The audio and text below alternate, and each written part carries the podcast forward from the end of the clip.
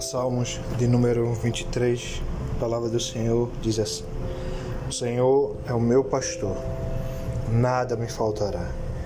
Deitar-me faz em verdes pastos, guia-me mansamente a águas tranquilas, refrigera minha alma, guia-me pela vereda da justiça por amor do seu nome. Ainda que eu andasse pelo vale da sombra da morte, não temerei mal algum porque tu estás comigo. A tua vara e o teu cajado me consolam. Prepara-se uma mesa perante os meus inimigos. Tu honra a minha cabeça e o meu cálice transborda. Certamente que a bondade e a misericórdia me seguirão todos os dias da minha vida e habitarei na casa do Senhor por longos dias. Glória a Deus, aleluia. Estamos começando né, mais um podcast, palavra que traz vida nessa manhã, né, mais de uma semana de bênção, né, que foi, né? Hoje é uma sexta-feira, né? Não deu para ter feito na segunda, nem terça, quarta nem quinta. Mas hoje estamos aqui para glorificar e exaltar o nome do Senhor Jesus. E o subtítulo, né? Eu quero deixar nessa manhã para você, né? Ou que vai escutar de tarde, à noite, madrugada, não importa a hora, mas que Deus possa falar tremendamente com o seu coração que diz: Deus proverá, né? E essa palavra, né, não é algo meu, né? É algo que o próprio salmista, né, que o salmista Davi, ele começa a expressar. Né, no primeiro versículo ele diz: O Senhor é o meu pastor, nada me faltará. E ele está dizendo, é com nada é nada, né? Então Deus prova, Deus faz prover tudo, né? né? E esse tudo não é só financeiramente, porque nós achamos que Deus só precisa nos abençoar é, na área financeira ou precisando de algo, não. Deus proverá aqui é na saúde, é na família, né? É, também na prosperidade, porque tudo é dele, né? A palavra diz que a terra e os, os habitantes dela são dele. Então, Deus, ele é o Deus provedor, né? O Jeová Jireh né? E o salmista Davi já começa aqui: O Senhor é o meu pastor e nada me faltará. Né? Aí ele já começa no versículo 2: Deitar-me faz em verdes pastos. Né?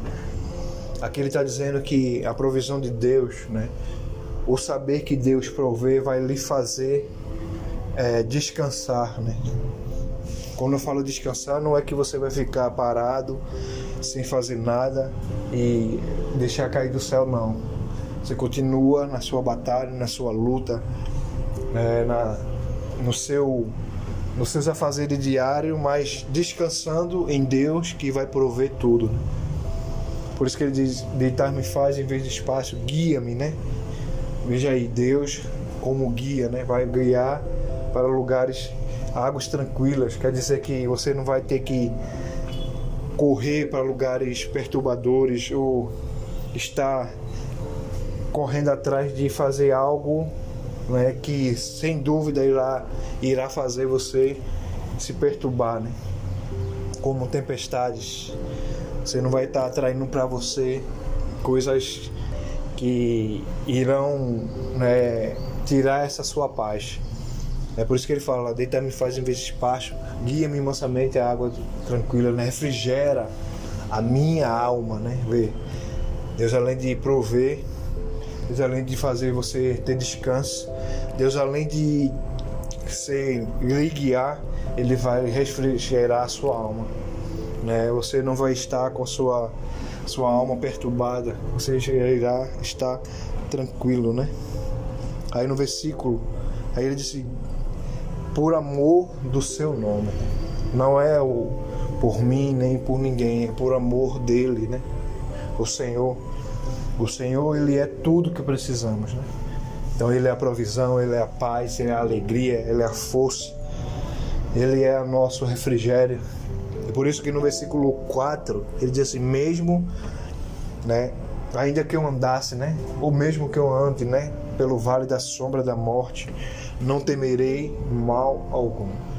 E aqui, né, um parênteses, né, aqui ele está dizendo: poderá acontecer que você esteja passando ou está passando agora, ou possa estar passando, ou vai passar alguma batalha que chegue até esse ponto, né? É, comparativo aqui de, de, Davi foi algo extremo. Ainda que eu andasse né, pelo vale da sombra da morte, né, algo que perturbava, algo que era espantoso. Ele dizia assim: Não temerei mal algum, porque tu estás comigo.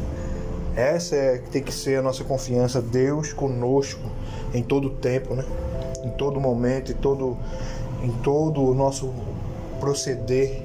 E sabemos que tudo dá certo. Diz assim: a tua vara e o teu cajado me consolam, né?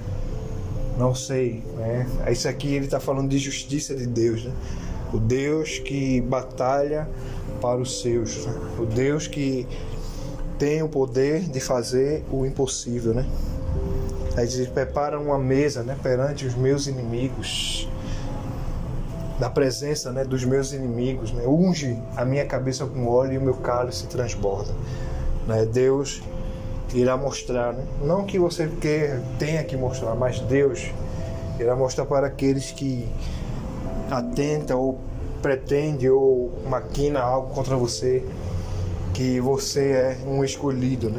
uma escolhida, um vaso, um, que você é algo, alguém que foi, sim, escolhido por Ele.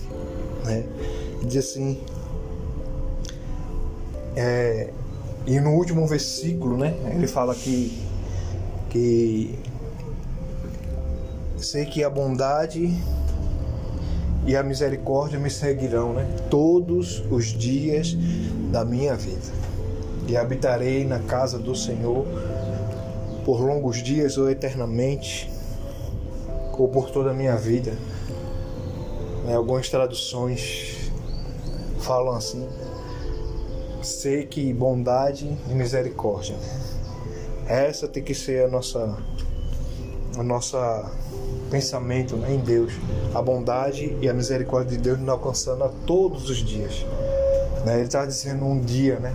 Mesmo no dia mal, mesmo no dia que você acha que não está bem, mesmo no dia que você acha que a sua saúde não está lá, essas coisas, bondade e misericórdia nos seguirão, me seguirão todos os dias, é todos os dias. É a bondade e a misericórdia de Deus para conosco. Né? Então, o que eu posso lhe dizer, né? Deus proverá. Né? Independente de qualquer coisa que esteja acontecendo, como ele disse, Deus está provendo tudo. E você não precisa ver, né?